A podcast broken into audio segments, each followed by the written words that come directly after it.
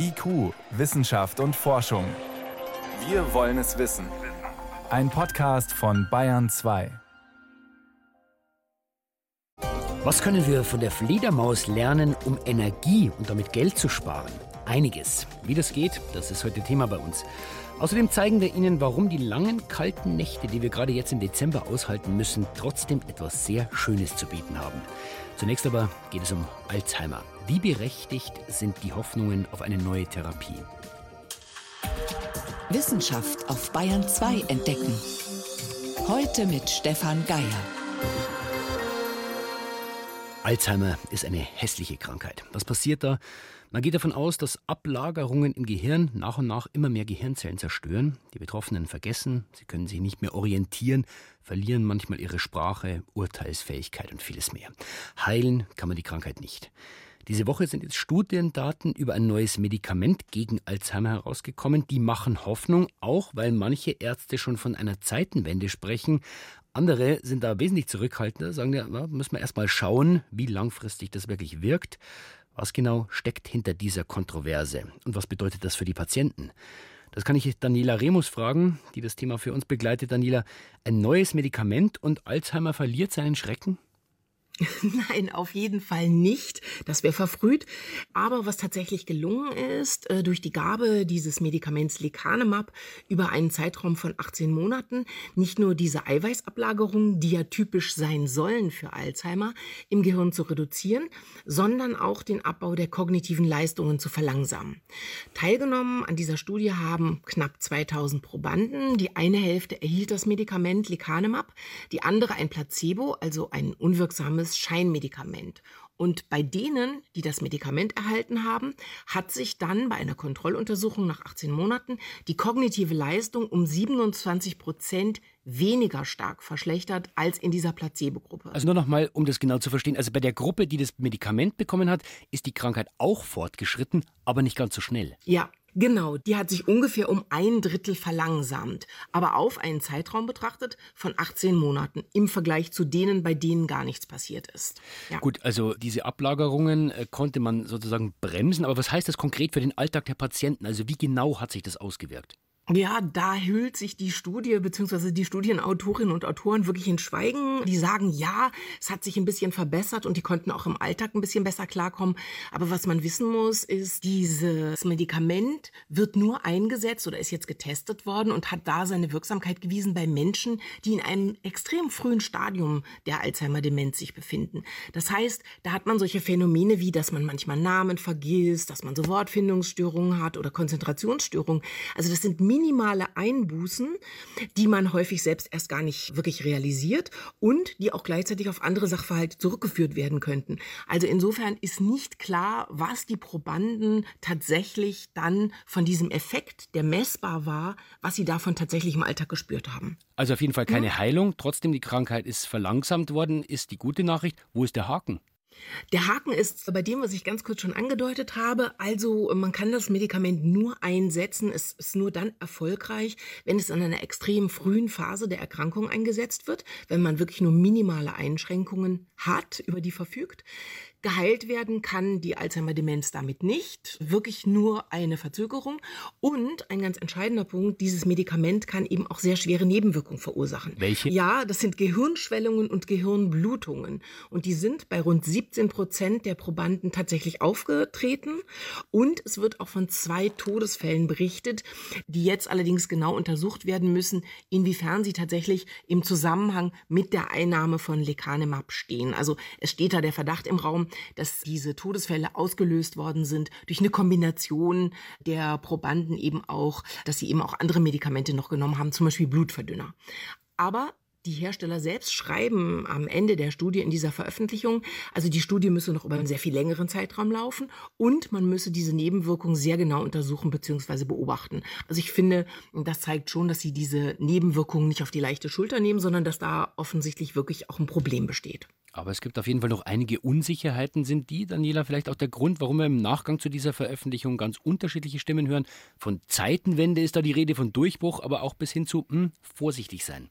Ja, bestimmt auch. Aber man muss vor allen Dingen auch unterscheiden, denke ich, diese Äußerungen beziehen sich auf die Forschung. Also dieses Forschungsergebnis ist sicherlich ein Durchbruch oder eine Zeitenwende, wenn man so möchte, ein Licht am Ende des Horizonts für die Forschung, weil sich gezeigt hat, nach vielen, vielen Jahren, Jahrzehnten des Stillstands, dass tatsächlich ein Medikament, ein bestimmter biochemischer Weg jetzt endlich mal erfolgreich gewesen ist. Für die Patientinnen und Patienten handelt es sich aber meines Erachtens noch nicht um einen Durchbruch, weil es ja kein Medikament ist, um die Alzheimer-Erkrankung, um den Abbau des Gehirns ganz generell zu verlangsamen. Also ich denke, das muss man unterscheiden. Jetzt bekämpft dieser Wirkstoff die Eiweißablagerungen, da tut sich offenbar was. Aber ist das wirklich die einzig richtige Stelle oder gibt es noch andere Ansätze? Das ist ein ganz strittiger Punkt in der Forschung. Jahrelang waren sich eigentlich alle einig, es müssen diese Eiweißablagerungen sein, die sogenannten Amyloid-Plaques. Aber es hat sich gezeigt, letztes Jahr ist ein Medikament in den USA auf den Markt gekommen mit großem Rummel, das auch diese Ablagerungen im Gehirn auflösen konnte. Aber die kognitiven Fähigkeiten der Probanden, da hat sich überhaupt gar nichts verändert. Und jetzt ist das so ein bisschen ins Wanken geraten. Jetzt äh, wird eben überlegt, hm, sind es vielleicht doch nicht die Ablagerungen allein, spielen andere Faktoren auch noch eine ganz entscheidende Rolle und die sind nur noch nicht verstanden und noch nicht erkannt worden von der Forschung. Und eben der zweite Faktor ist der Zeitpunkt dieser medikamentösen Intervention. Ist der vielleicht doch sehr viel wichtiger, als bis jetzt gedacht wurde? Weil in dem Moment, wenn diese Ablagerungen bereits im Gehirn sind, dann scheint es so zu sein, dass die Nervenzellen bereits abgestorben sind. Und das ist ja, wie wir wissen, ein Prozess, der dann nicht mehr rückgängig gemacht werden kann. Aber wenn dieser Zeitpunkt so wichtig ist, zu diesem frühen Zeitpunkt merkt man vielleicht noch gar nicht so viel von der Krankheit. Wie wahrscheinlich ist es denn dann, dass wir dieses Medikament überhaupt im Einsatz sehen werden? Ja, das ist genau meines Erachtens der entscheidende Knackpunkt bei dieser ganzen Veröffentlichung jetzt. Denn eine Demenz wird ja erst dann auffällig, wenn ein Gehirn die Einschränkungen nicht mehr kompensieren kann. Also das heißt immer kognitive Reserve bei den Forschenden. Und erst wenn die aufgebraucht ist, sodass nur noch 20 Prozent des Denkvermögens des Gehirns vorhanden sind, erst dann treten Symptome auf. Und das heißt, erst dann wird in der Regel ein Mediziner, eine Medizinerin aufgesucht und geguckt, was habe ich jetzt eigentlich? Und äh, wenn man das jetzt mal umdreht, dann würde so ein früher Einsatz eines Medikaments ja erfordern, dass man alle Menschen screent, ab 50 oder ab 60, um diese Frühform von Alzheimer bereits identifizieren zu können und dann eben auch behandeln zu können. Und das sehe ich nicht. Weder logistisch noch finanziell. Und insofern wäre von einem wirklichen Durchbruch meines Erachtens erst dann zu sprechen, wenn Medikamente in der Lage sind, sehr viel später einzugreifen und dann tatsächlich auch noch etwas zu verändern oder die Krankheit zum Beispiel zu verlangsamen. Also, das neue Medikament gegen Alzheimer zeigt Wirkung, kann in manchen Fällen die Krankheit verlangsamen, aber wir sind weit davon entfernt, das Ganze zu heilen, zeigt aber vielleicht einen richtigen Ansatzpunkt, von dem aus man weiter forschen kann. Vielen Dank für diese Informationen, Daniela Remus. Sehr gerne. Thank you.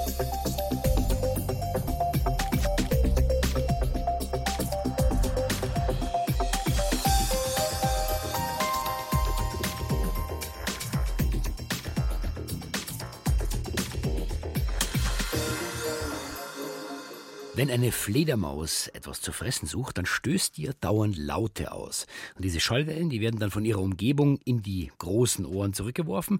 Und die Fledermaus weiß, hier ist jetzt ein Hindernis, ein Baum oder aber auch hier ist ein Beutetier, also hinfliegen, Maul auf, fressen. Dasselbe Prinzip nutzen Ingenieure, wenn sie sogenannte Radarsensoren bauen. Die machen im Wesentlichen genau das Gleiche, aber nutzen andere Wellen, elektromagnetische Wellen. Und so können die herausfinden, was um sie herum alles los ist. Diese Radarsensoren, die stecken seit langem in Autos, überwachen den Flugverkehr, helfen bei der Wettervorhersage. Inzwischen entdecken Ingenieure immer neue Anwendungen dafür, zum Beispiel zum Energiesparen, wie David Glowig berichtet. Auf der Straße gehören sie längst zum Alltag. Radarsensoren. Sie ermöglichen zum Beispiel, dass sich ein Fahrzeug an die Geschwindigkeit eines vorausfahrenden Autos anpassen kann. Einparkhilfen und Abbiegeassistenten, sie nutzen ebenfalls Radartechnik. Die erobert inzwischen aber auch ganz andere Anwendungsbereiche, erklärt Leon Audergohn.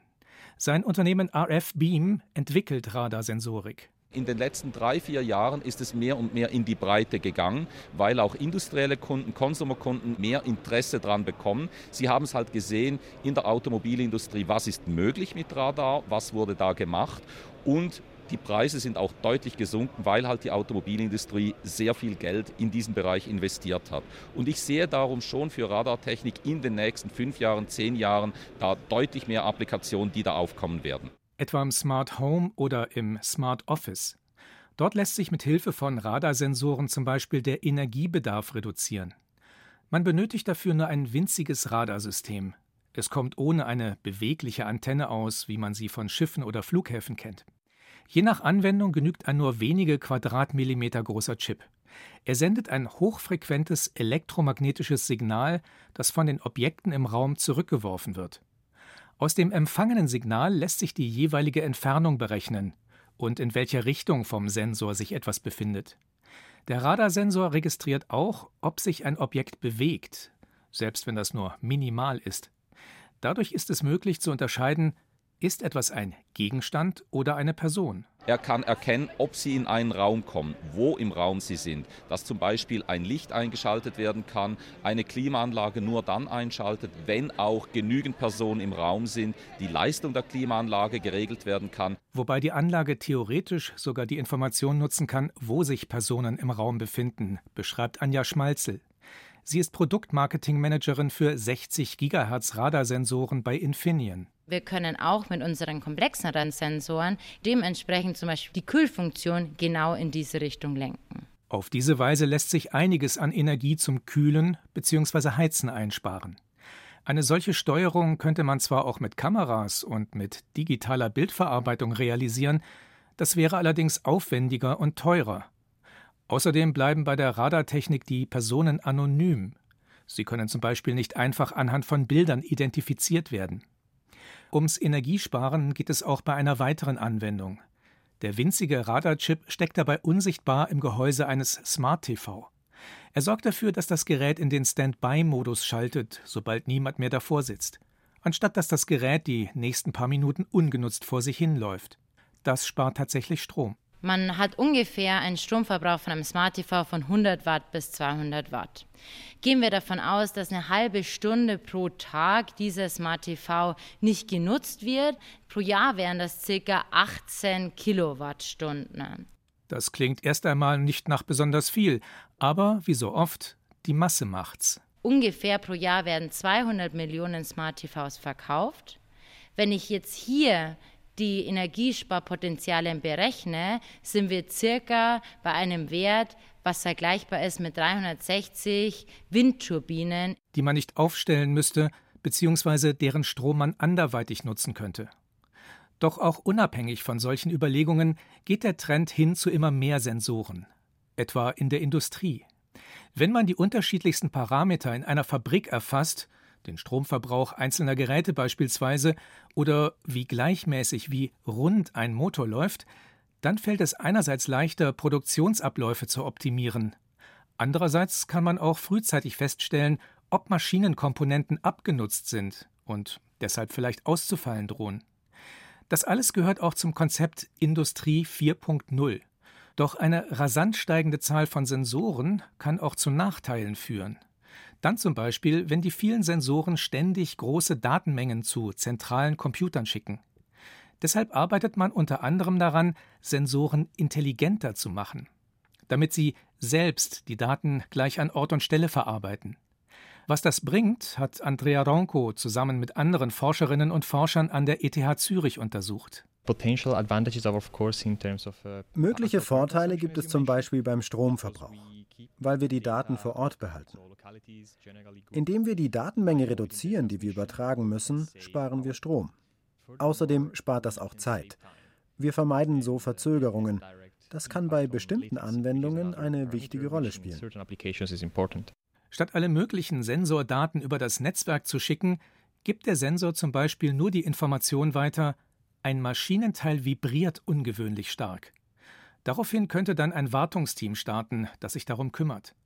Die Datenverarbeitung im bzw. direkt beim Sensor kann allerdings eine Herausforderung sein. Etwa dann, wenn man versucht, Ansätze des maschinellen Lernens zu integrieren. Der Beschleunigungssensor, der die Vibrationen an einem Maschinenteil misst, lernt dabei, das ist der Normalzustand und erkennt selbstständig, wenn die Werte davon abweichen. Wir übertragen diese Techniken auf die kleinstmöglichen Geräte. Das ist ziemlich anspruchsvoll. Denn der Speicherplatz und die Rechenleistung liegen eine Größenordnung unter dem, was man bei traditionellen Microcontrollern, also Ein-Chip-Computern hat. Und selbst bei denen war es schon eine Herausforderung. Aber sogar maschinelles Lernen funktioniert unter diesen Voraussetzungen. Sensoren, die keine Rohdaten mehr übertragen, sondern nur noch eine Information wie das Teil, das ich überwache, muss gewartet werden, solche Sensoren bieten noch einen weiteren Vorteil. Anders als normale vernetzte Sensoren verschicken sie keine Daten, die geheim bleiben sollten, weil sie zum Beispiel etwas über die Produktion verraten könnten. Bayern 2. Wissenschaft schnell erzählt. Dafür ist jetzt äh, Veronika Brese ins Studio gekommen. Veronika, zuerst mal die Frage, wie baut sich ein guter Impfschutz auf? Da gibt es gleich mehrere Neuigkeiten. Mhm. Die erste Erkenntnis ist kurios. Es macht zumindest bei Mäusen einen Unterschied, ob man bei Impfungen immer in denselben Muskel spritzt oder mit der linken oder mit der rechten Pfote abwechselt. Das klingt tatsächlich ein bisschen komisch. Ja, ja das zeigt eine Studie aus den USA. Wenn die Corona-Impfung und die Booster-Impfung zum Beispiel beide Male im linken Muskel gespritzt wird, dann bilden sich mehr Antikörper, als wenn man da abwechselt. Und das zweite Ergebnis dieser Studie, noch besser ist die Maus geschützt, wenn der Impfstoff nicht gespritzt wird, sondern über die Nase in den Körper kommt. Das ist wahrscheinlich auch der Grund, warum man große Hoffnung in solche Nasensprays setzt. Genau, an denen wird viel geforscht. Generell muss man sagen, die Immunabwehr, die hat zwei Strategien. Da gibt es die Antikörper im Blut, die sich nach einer Impfung bilden und die Erreger versuchen zu bekämpfen. Und es gibt die sogenannten Killerzellen zur Abwehr.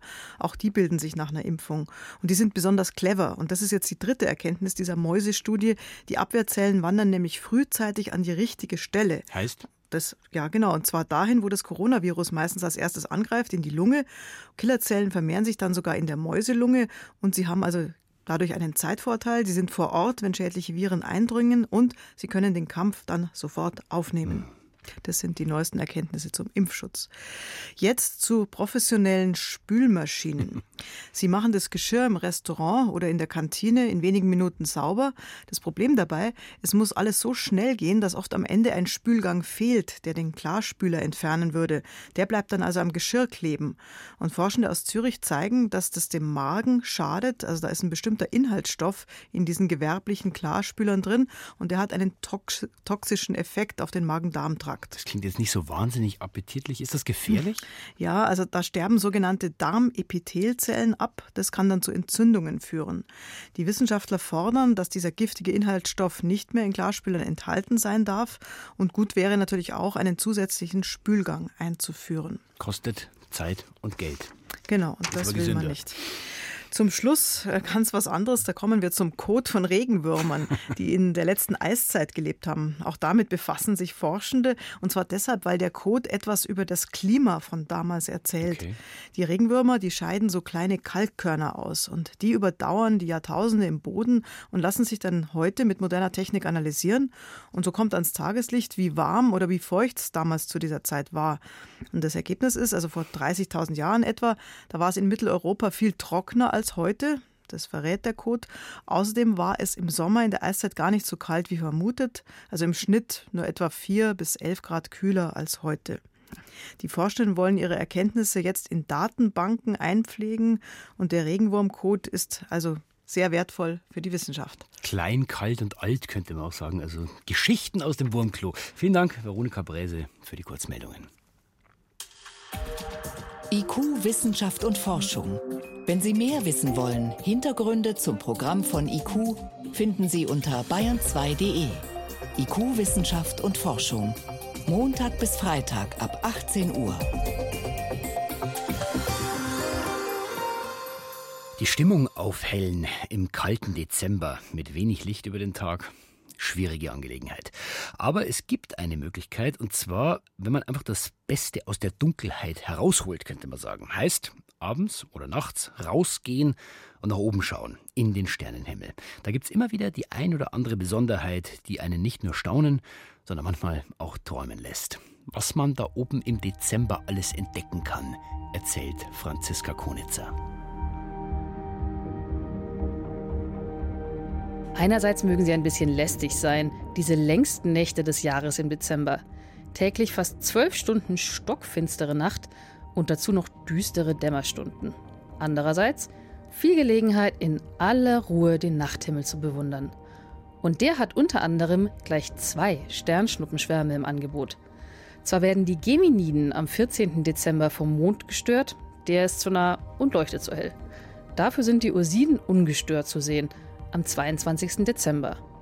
Und?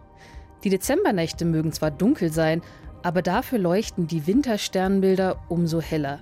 Der mit Abstand hellste Stern am ganzen Firmament, Sirius, funkelt im typischen Wintersternbild großer Hund. Er taucht spät abends tief im Südosten auf und wandert die Nacht über nach Südwesten. Es gibt noch ein paar andere helle Lichter in diesem Monat, die Planeten in unserem Sonnensystem. Tatsächlich könnten sie im Dezember das planetarische Sammelalbum voll bekommen, denn jeder einzelne von ihnen ist prinzipiell sichtbar.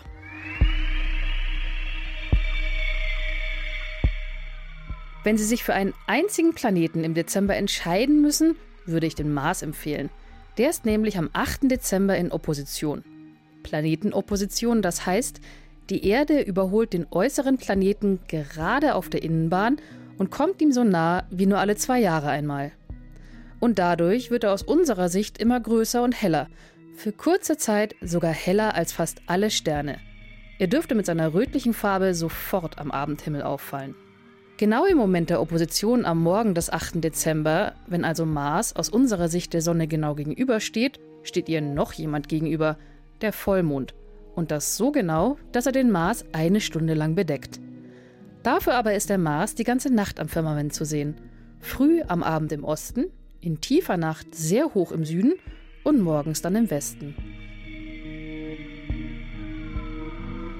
Wenn Sie noch mehr Planeten finden wollen, beim Mars bitte rechts mit dem Blick abbiegen. Viel weiter westwärts können Sie einen Blick auf die zwei Gasriesen Jupiter und Saturn erhaschen, die nur vier Handbreit entfernt nebeneinander stehen. Während der Jupiter sogar noch ein bisschen heller erscheint als Mars, ist der Saturn deutlich dunkler. Saturn geht schon zeitig am Abend im Südwesten unter. Jupiter steht da noch hoch im Süden, verschwindet Anfang Dezember erst um 1 Uhr nachts, Ende Dezember dann bereits zwei Stunden früher. Für Venus und Merkur müssen sie bis Ende Dezember warten. Ab dem 20. Dezember tauchen die beiden inneren Planeten kurz nach Sonnenuntergang etwa um 17 Uhr auf. Allerdings ganz tief am Horizont im Südwesten. Etwas günstiger gelegen sind Uranus und Neptun. Für die brauchen sie aber etwas Übung und vielleicht ein kleines Teleskop. Neptun finden sie in der Nähe des Jupiter, etwas rechts von ihm. Uranus ist nicht weit vom Mars entfernt, rechts über ihm. Wo Sie wann welchen Planeten am besten sehen können, zeigen wir Ihnen mit Sternkarten online im Sternenhimmel. Zu finden unter ardalpha.de. Und wir landen sanft wieder auf der Erde, denn damit war es das vom IQ-Team für heute. Am Mikrofon war Stefan Geier.